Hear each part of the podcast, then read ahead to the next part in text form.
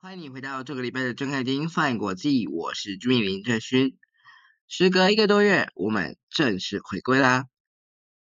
在这一次回归的时候，你现在听到的时间大概是十二月三十一号，今年最后一天，所以这个也是二零二三年的最后一次更新。那最后一次更新，马上就来带你掌握二零二四年的元旦新制懒人包。我们即将挥别二零二三，迎向二零二四的时候，在今天我们将带你了解明年，也就是明天开始元旦起正式上路的多项新制，让你掌握自身的权益。第一项的新制呢，大家应该都有了解过了。呃，第一项新制就是基本工资将在明年一月一号，也就是明天开始调涨，月薪调到两万七千四百七十元，时薪则是调到一百八十三元。基本工资自一月一号，也就是明天开始，月薪由新台币两万六千四百元调整到两万七千四两万七千四百七十元，时薪由一百七十六元调整到。一百八十三元。那提醒各位雇主，应该要提早应来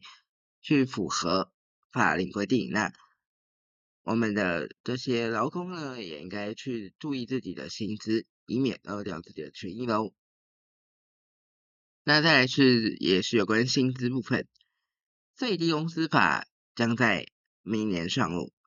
最低工资法规定。中央主管机关应该设立最低工资审议会，并于每年第三季，也就是 Q 三的时候，大概是九月份召开会议。那最低工资应该参照消费者物价指数逐年的年增率来拟拟定相关的调整幅度。劳工和雇主议定的工资不得低于最低工资，违反者将会最重会处雇主或事业单位新台币一百五十万元。最低工资法规定，劳工和雇主之间的双方议定工资最低不能超过于这个他们所公布的最低工资的。这个金额，那最低工资的金额将会由县市直辖市的主管机关处，如果还有超过最低于这个金额的话，会由直辖市的县市主管机关处雇主或者是事业单位两万元至一百万元的罚款，并可以以事业规模。违反人数以及违反情节加重其罚款到法定罚款的最高额二分之一。再是军工教人员调薪四趴，行政院已经核定了在二零二四年军工教员工调薪百分之四。另一方面，为了加强整个延揽以及留任教研人员的诱因。提升高等教育的国际竞争力，公立大学、大专院校的助理教授以上的教师、学术研究加级以及中央研究院相等的人员的专业加级，均也会调整到百分之十五，调整了百分之十五。另外，还有你的基本生活费，基本生活费哦，也会在明年调高。伙食费不用列在薪资所得的额度，并且调到每月三千元。财政部在今年的十一月二十三号公告了二零二三年的每人基本生活所需费用金额是二十万点二万元，二十万有。呃，二十万两千元，相较在去年增加了六千元。同时，伙食费也列入了，伙食费也宣布不用列入他的薪资所得额度，由每人每月两千四百元调增为三千元，在二零二四，也就是明年开始的申报送所税的时候使用，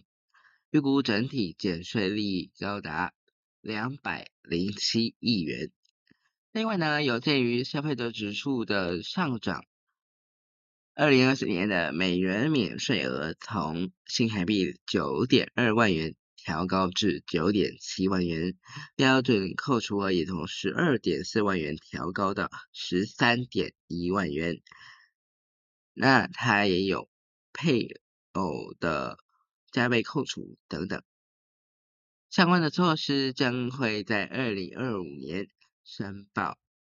综所税的时候适用。另外呢，还有有关是呃长辈朋友的这个权益哦。从二零二四年年元旦开始，劳保年金的请领的这个呃年龄哦将会调整，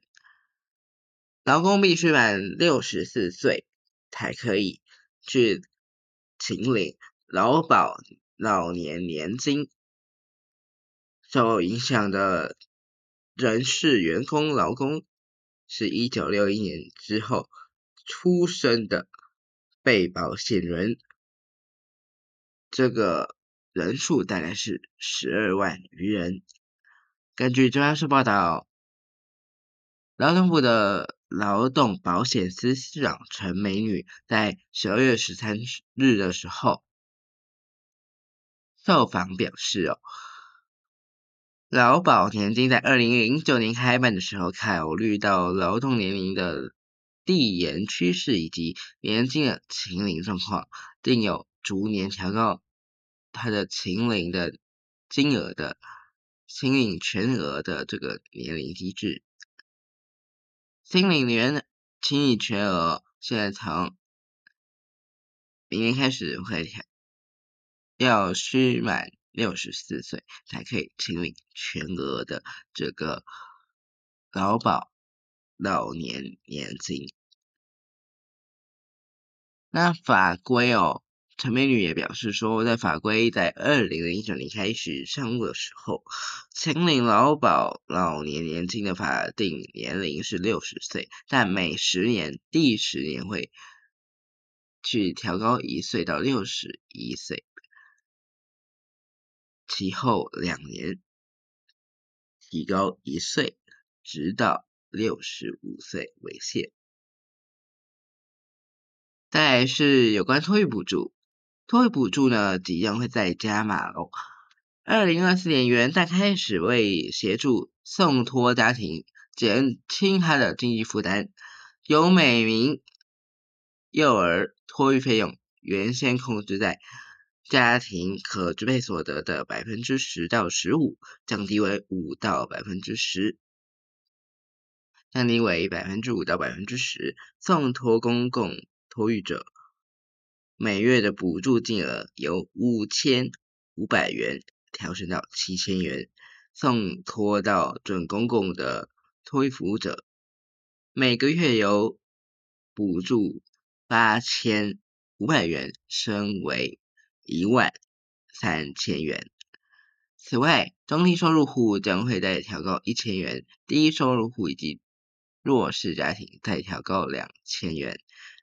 另外有为了鼓励生育，第二名子女会再调高一千元，第三名子女以上会再调高两千元，大幅减少了育儿家庭的托育负担。再来我们看看健保以及医疗方面，健保住院的支付额单次上限调高到五万元，卫福部这次调高。健保自付额上限，单次住院增加到五万元台币，全年累计调增八点四万，预计影响一万多人，经济弱势以及重大伤病不受影响。再来是医疗事故的预防以及争议处理法。依据卫福部的说明，这个法案呢，主要是规定地方的卫生局应该筹组医疗争议调解会，无论民刑事医疗诉讼都应该先经过他们的调解。那调解期间呢，以三个月为限，必要的时候可以延长六呃延长三个月，就是最多六个月。另一方面，中央主管机关应该委托政府捐助设立之财团法人，或者是捐助成立财团法人，导入中立的第三方，提供医事的专业咨询以及医疗争议平息，以协助争议的调解过程，拉近双方的认知特认知的这个差距哦，消除争议，促成和解。调解成立，送法院核定，注据这个司法的效益，以利减少诉讼累积以及这个社会的成本。再来是环境方面，环境部呢针对排碳大户，自从二零二四年元旦开始，将会征收碳税。碳费的碳税、碳费的这个征收对象是温室气体年排放率就会纳入计价。那每目前呢，规划是年排放率达到二点五万公吨的电力业以及大型制造业会是初期的征收对象。碳费的这个征收税率有由费率审议委员会依据我国的温室气体减量现况、排放源类型、温室气体排放种类以及排放的规模，还有自主减量的这个情形，还有减量效果，综合衡量国际的碳定价实施情形以及我国的产业竞争力等因素，在二零二四年第一季去。提交审议会来讨论决定。另外，因气候变迁因法事业呃必须要透必须要申请自主的这个自主减量计划核定优惠费率的规定，必须去采用具体的减量措施，例如说啊呃像。转换低碳燃料、才行负排负排放技术，以提升能源效率，或者是使用再生能源制成改善等等，能够去实质的减少排放量，达到指定减量目标者，才可以申请这个核定优惠费率。如果到时候没有达标，也必须要追缴补缴。再是关于住宅的这个燃气器具的节能补助，经济部投入了四亿元推动二零二四的住宅燃气器具节能产品补助，鼓励民众购置一二级能效的这个。瓦斯炉以及热水器预计能够补助二十三万台的节能产品，加速我国二零五零净零碳排转型。那经济部也为我们说明了，补助的金额每台最高是三千元，每户申请以瓦斯炉以及热水器一台为限，各一台为限哦。那民众可以采网络预约、呃网络线上申请，或者是纸本的邮寄挂号申请。各个的这个补助产品以及项目还有金额，我们都现在告诉你。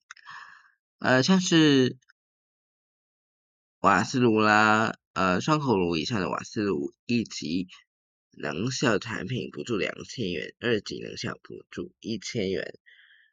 还有这个自然排气式的热水器哦，一级补助到两千元，二级也是一千元。那强制排气式的热水器，一级是三千元，两二级是两千元。本次补助期间是二零二四年的一月一号到二零二四年四月三十号为止。补助作业申请受理时间是二零二四年一月一号到二零二四年五月十五号。如果经费用罄，将会提前公告截止受理申请。以上资料提供给大家参考。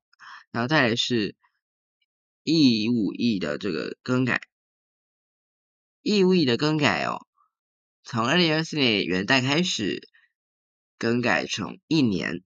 适用于二零二呃二零零五年，就是民国九四年出生的以后出生的役男哦。民国九十四年以后出生的役男，